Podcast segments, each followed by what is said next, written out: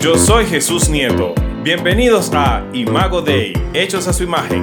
Yo soy Marion Sánchez y esto es un podcast cristiano donde compartimos nuestras ideas y reflexiones sobre diferentes temas. Imago Dei, hechos a su imagen.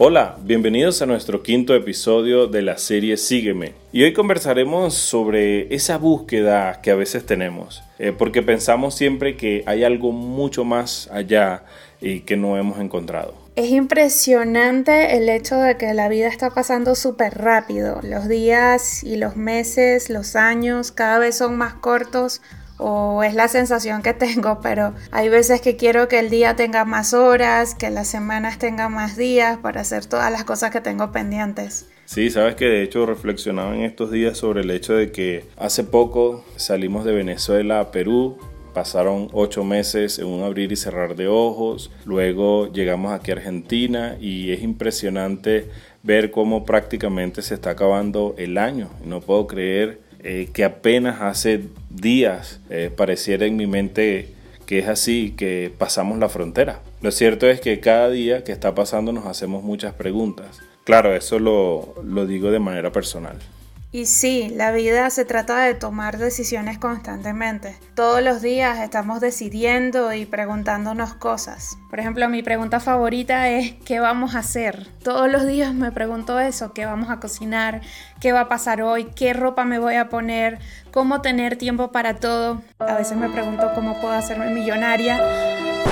Pero aunque esas son preguntas triviales que nos hacemos todos los días, llega un punto en nuestras vidas donde nos hacemos preguntas un poco más importantes, por así decirlo.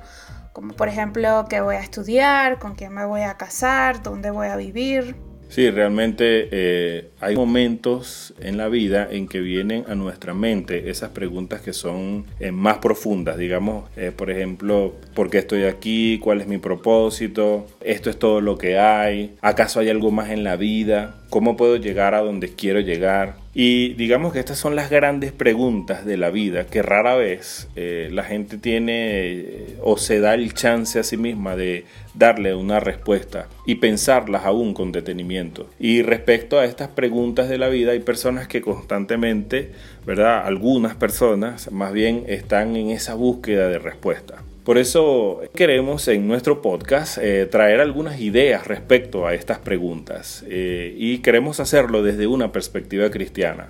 Aunque la palabra cristiano en sí mismo pueda eh, traer un poquito de controversia y pudiesen algunos pensar, bueno, esto es más de lo mismo, se trata de la misma cosa. Pero en realidad lo que nosotros queremos es que usted que está escuchando este podcast pueda considerar los fundamentos sólidos que nos presta la palabra de Dios. Es decir, la verdad de Dios es la que nos da un fundamento sólido para nosotros darle respuesta a estas preguntas. Así que sigue con nosotros y no te pierdas lo que tenemos para ti.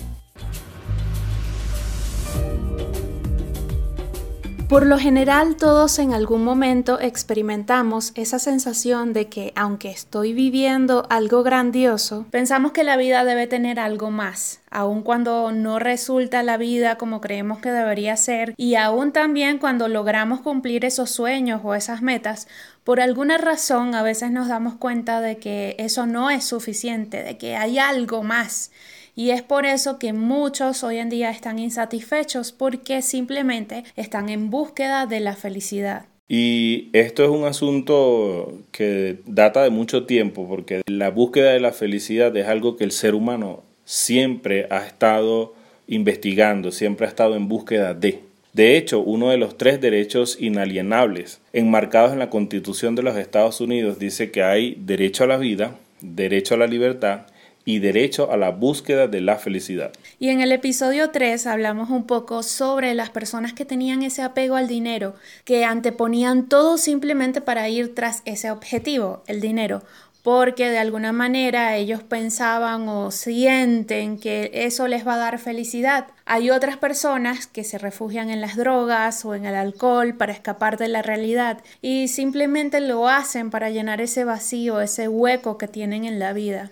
Entonces aquí yo creo que una buena pregunta sería, ¿qué es la felicidad? una definición que yo escuché hace un tiempo atrás y que me, gustó mucho fue que eh, dice que la felicidad es el cúmulo de momentos felices. Escuché que alguien dijo también que en nuestro corazón es como un pozo de felicidad que siempre tratamos de llenar. Hay circunstancias que hacen difícil acumular esos momentos felices mm. y pareciera que a unos nos tocó más fácil que a otros. El tema es que hay gente que dice, bueno, mira, si yo tuviera más dinero o mejor ropa, ¿verdad? O una pareja nueva, entonces yo sería más feliz. Otros dicen de repente, mira, si yo tuviera buenas notas, si conociera gente importante, este, si yo por, lo menos tuviera el trabajo perfecto, entonces eso también, ¿verdad? Completaría mi vida, eso me, haría completo. Eh, el asunto es que siempre estamos de alguna manera tratando de llenar ese pozo de la felicidad y siempre seguimos en esa añoranza y aunque logramos cosas fabulosas en la vida, porque a veces logramos esas cosas, eh, el asunto es que no podemos quitarnos la sensación de que hay algo más en la vida que nosotros podemos hacer. Necesitamos de alguna manera llenar un vacío, una sed profunda que hay en nuestra vida, eh, que también puede ser una sed espiritual que siempre estamos tratando de satisfacer. Y es que la búsqueda del sentido de la vida ha dejado perpleja a la gente por miles de años y esto es porque normalmente comenzamos desde el punto de partida equivocado, es decir, nosotros mismos, porque nos hacemos esas preguntas que son egocéntricas. Sí, fíjate, ese, eso que tú estás diciendo es clave, porque siempre hacemos la pregunta más o menos en esta perspectiva también. ¿Qué quiero hacer yo? Eh, ¿Qué debería hacer con mi vida? Cuáles son, las, mis, cuáles son mis metas, cuáles son mis ambiciones, cuáles son mis sueños, mi futuro. De modo que este, ese es el enfoque, un enfoque egocéntrico, pero cuando nos enfocamos de esa manera, eh, es decir, en nosotros mismos, de alguna manera se hace difícil que nosotros podamos conseguir el propósito al menos en su totalidad. Fíjate que la Biblia dice en este punto algo bien importante que queremos resaltar en Job capítulo 12 versículo 10, que la vida de todo ser humano está en las manos de Dios. Y bueno, eso es algo contrario a lo que muchos libros, películas, que hoy en día también cursos, webinars, que dicen que el significado de tu vida está dentro de ti y no puedes concluir cuál es el sentido de tu vida enfocándote en ti mismo porque tienes que empezar con Dios, con tu Creador. Es decir, tú existes solamente porque Dios desea que existas. Fuiste hecho por Dios y para Dios. Fuiste hecho a su imagen. Y hasta que no logramos entender esto a profundidad, este, mira, la vida nunca va a tener sentido para nosotros.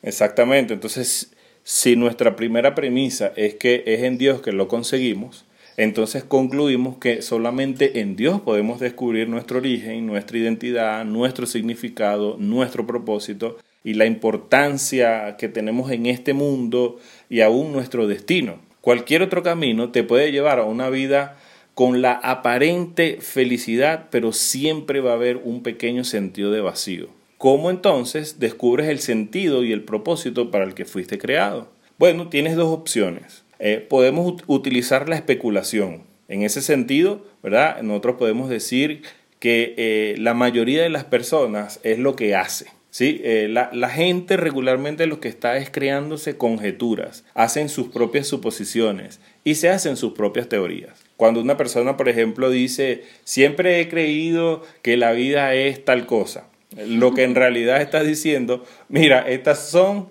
las mejores conclusiones a las que puedo llegar. Sí, y bueno, esto es algo que vemos en la historia porque por muchos años brillantes filósofos han discutido y han especulado acerca de lo que es el significado de la vida. Este, bueno, hace poco estaba viendo una materia de historia y cultura china y en China hay más de 100 escuelas de filosofías y cada filósofo chino tenía una teoría acerca de la felicidad, acerca del propósito de la vida. Y aunque la filosofía es una materia importante y sí tiene sus usos, pero cuando se trata de determinar el propósito de la vida, aún los mismos filósofos más sabios, simplemente ellos están adivinando. Y fíjate que en, en ese sentido, para lo que tú estás diciendo, encontramos que afortunadamente existe una alternativa a la especulación sobre el significado y el propósito de la vida. Y esa alternativa que nosotros encontramos se halla en la palabra de Dios, en su revelación. Podemos descubrir lo que Dios ha revelado acerca de la vida en su palabra. La Biblia no es un libro que habla solamente de aspectos religiosos, habla de aspectos que tienen que ver con el todo de la vida. Así que debemos preguntarle a Dios eh, quién es el creador, quién es el autor, quién es el diseñador de la vida, que nos hable acerca del propósito de nuestra vida.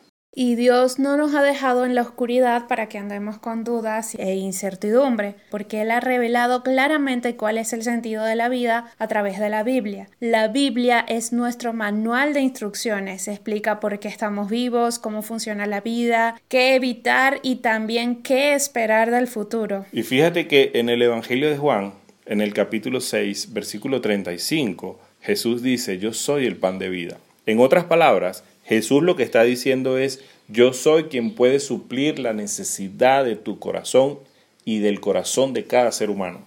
Jesús está afirmando que Él es la única persona que puede proveer para nuestra necesidad espiritual. Freddie Mercury, el cantante de la banda de rock Queen, él obtuvo una gran fortuna y atrajo a millones de fans, pero él admitió en una entrevista poco antes de morir que él estaba demasiado solo. Él dijo esto, puedes tener todo en el mundo y aún así ser el hombre más solo y ese es el tipo de soledad más amarga. El éxito me ha dado toda la idolatría del mundo y millones de libras, pero ha evitado que tenga lo que todos necesitamos, una relación amorosa y duradera. Y esa relación solamente la podemos encontrar con Dios. Jesús dijo, yo soy el camino, la verdad y la vida. Eso lo encontramos en el Evangelio de Juan, capítulo 14, versículo 6. Finalmente, y básicamente lo que Jesús está diciendo, mira, yo soy el camino para que tú puedas entrar en una relación verdadera, de amor y una relación real con Dios. Una de las preguntas más importantes que como seres humanos enfrentamos en la vida es, ¿realmente existe Dios? ¿Acaso todo esto es verdad? C.S. Lewis, uno de los grandes gigantes intelectuales del siglo XX, que es conocido por ser autor de las Crónicas de Narnia, él dijo que el cristianismo si es falso no tiene importancia, pero si es verdadero es de infinita importancia. Lo único que no puede ser es medianamente importante. Y hablando de C.S. Lewis, eh, él fue una persona que se tomó el tiempo para examinar la evidencia y concluyó que era verdad. Pero él no fue el único que hizo esto. De hecho, muchos científicos influyentes en todo lo largo de nuestra historia hicieron lo mismo y muchos de ellos fueron cristianos. Descartes, Newton, Kepler, Galileo, Copérnico, Faraday, Pasteur, entre otros. Ahora, ellos afirmaban que Dios existía, y ellos como científicos lo afirmaron eh, basándose en las conclusiones y en la evidencia. Es decir, la revelación que hay en la creación, pero también la revelación de su palabra. Porque la Biblia es donde encontramos las verdaderas respuestas. Una de las cosas más significativas que Jesús dijo fue, yo soy el camino, la verdad y la vida. Nadie llega al Padre sino por mí. Cuando Jesús dice, yo soy el camino, nos dice que soy el camino a esa relación amorosa y duradera con Dios, una relación que llena esa añoranza que nosotros tenemos y que todo ser humano alberga en su corazón.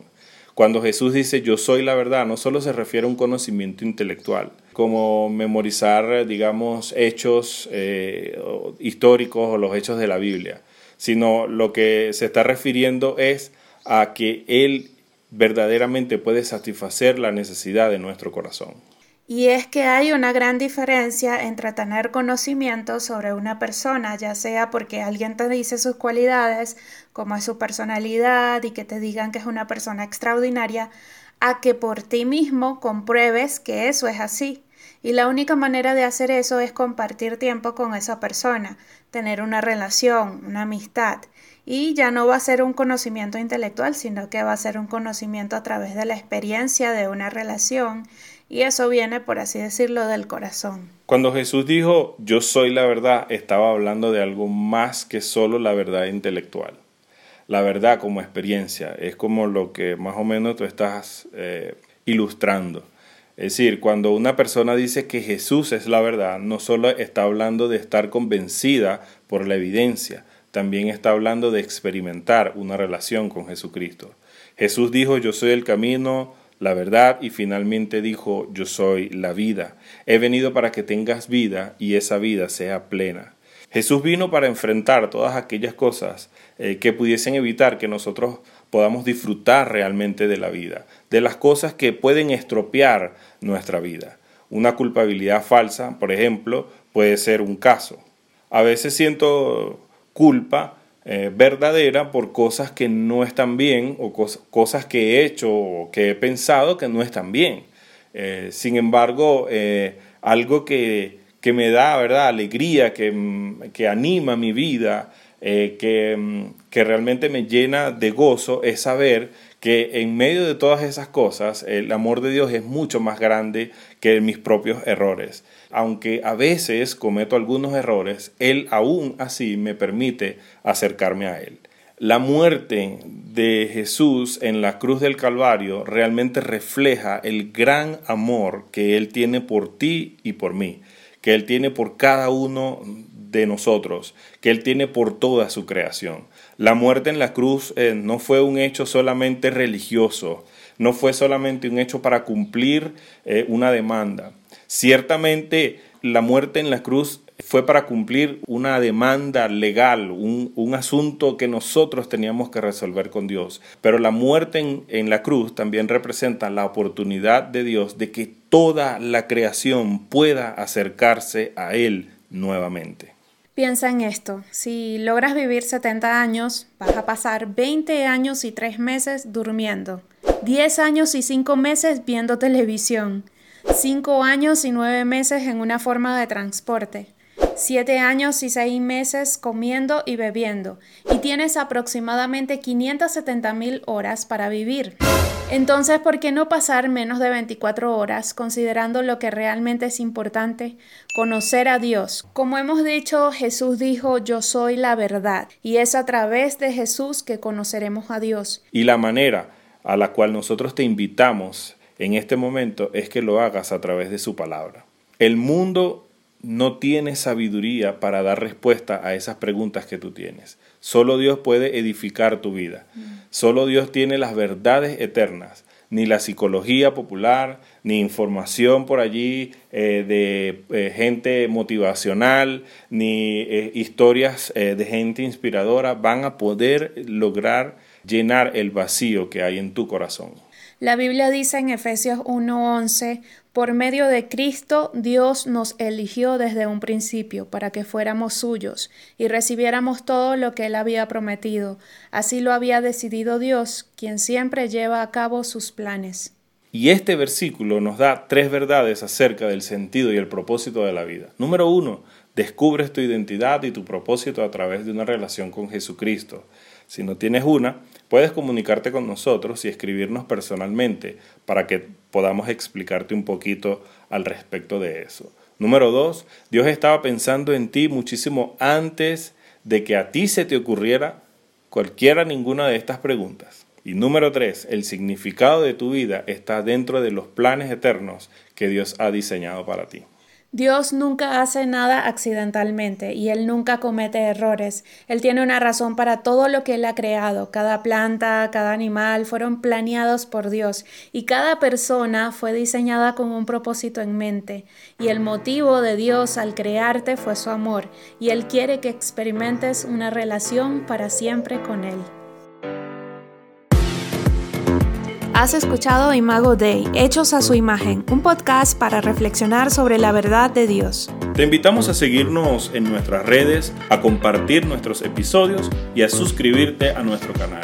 Si tienes alguna duda, nos gustaría ayudarte. Comunícate con nosotros.